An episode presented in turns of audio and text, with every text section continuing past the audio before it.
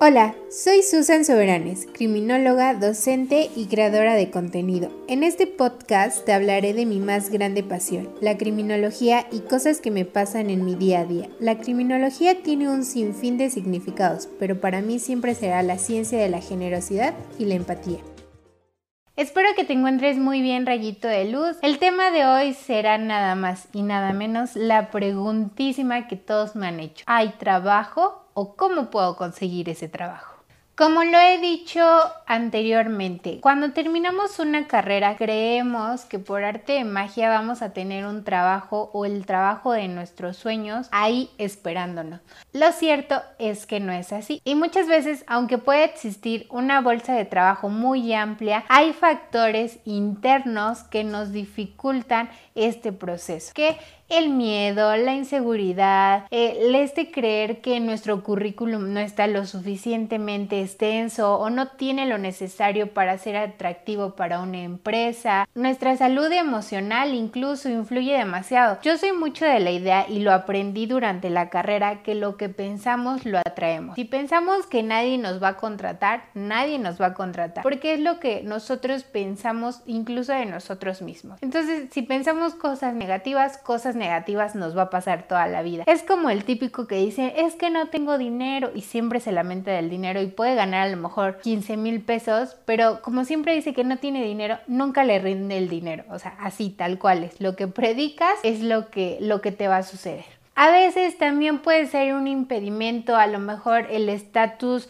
eh, socioeconómico, ¿no? Creer que a lo mejor estoy en una posición baja y alguien que tiene los estudios más altos y más caros en todo el país va a ganar mejor o se va a quedar con el puesto. Recuerda que la escuela no lo es todo. Sí hay empresas que se fijan mucho en el nombre, ¿no? Rimbombante de la universidad donde vengas. Pero por buenas fuentes también sabemos que no siempre saben o tienen los conocimientos estos chicos o estas chicas. En una escuela pública o incluso en una escuela que no sea tan renombrada. Que a lo mejor tenga 10 alumnos, apenas vaya creciendo, no lo sabemos, ¿no? Porque hay escuelas que inician así y a veces les damos la oportunidad de dar, pues sí, de que nos puedan enseñar lo que saben y nosotros aplicar allá afuera el conocimiento. Estas cuestiones pueden ser como las más importantes y las que más influyen en el momento de mandar un currículum. Recuerdan que yo les dije que yo no le daba este seguimiento, bueno, porque me hacía yo misma menos a, comparación de otros, ¿no? incluso podrían ser mis compañeros o otros con la misma carrera, pero yo sentía que me hacía falta.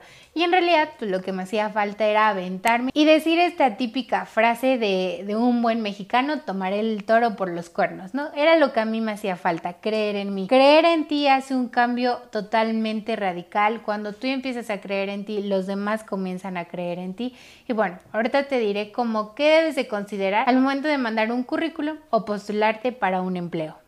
Dedica el tiempo necesario a realizar tu currículum. Hazlo innovador, hazlo muy a tu forma de ser, a tu personalidad, pero también ten en cuenta a qué empresas lo vas a mandar. En mi caso o en el área de la criminología no podemos aventarnos algo de diseño gráfico, a lo mejor que puede ser muy colorido. Criminología es más seriedad, más informativo y estas cuestiones. Entonces es muy importante que tengas muy claro cuál es tu perfil y a qué empresas te gustaría trabajar. Mejor puedes mandar un currículum a un banco, a una empresa de seguridad privada y bueno, ahí tendré que ser un poco serio el currículum, pero considera que tiene que ser innovador.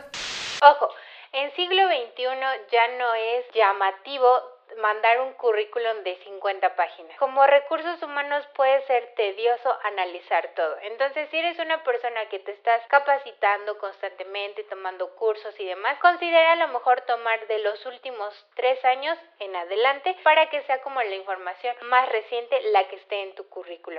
Considera a lo mejor hasta tres páginas las que puedes tener en cuenta para un buen currículum, pero si puedes meter toda tu información en uno y que no se vea todo aplastado o ahí amontonado, está perfecto.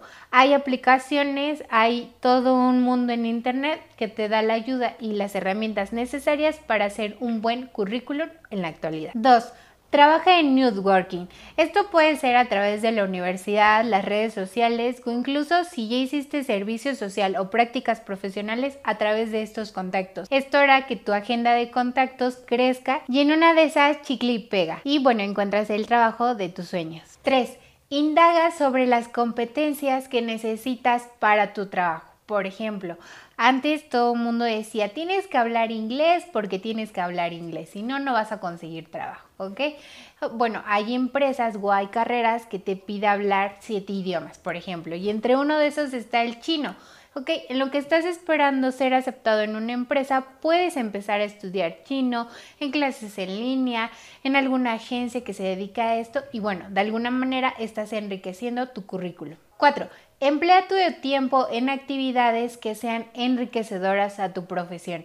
Muchas veces creemos que por todo tenemos que cobrar. Hay trabajos que, o en la mayoría de los trabajos, se inicia desde cero, ¿ok? Puedes iniciar con un voluntariado, ayudando a asociaciones civiles, a empresas, a lo mejor, y bueno, de ahí ya vas a ir escalando, pero vas adquiriendo conocimiento dentro de tu misma área. O incluso puedes eh, conseguir trabajos secundarios. Criminóloga puede trabajar a lo mejor en el despacho de un abogado, enriqueceré mi conocimiento en el derecho y bueno, esto a lo mejor a la larga me lleva a ser auxiliar de un abogado, por ejemplo. 5. Y el más importante y el que más me gusta a mí. Todo el tiempo tienes que mantener una actitud positiva y un optimismo así hasta el tope porque tienes que sentirte orgulloso de cada logro, así sea lo más mínimo, muy pequeño o tú lo ves así, tienes que sentirte orgulloso de lo que estás haciendo.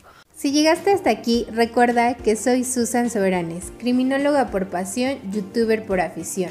No olvides seguirme en mis redes sociales, Facebook como su tips oficial, en YouTube como su tips e Instagram como susan.soberanes.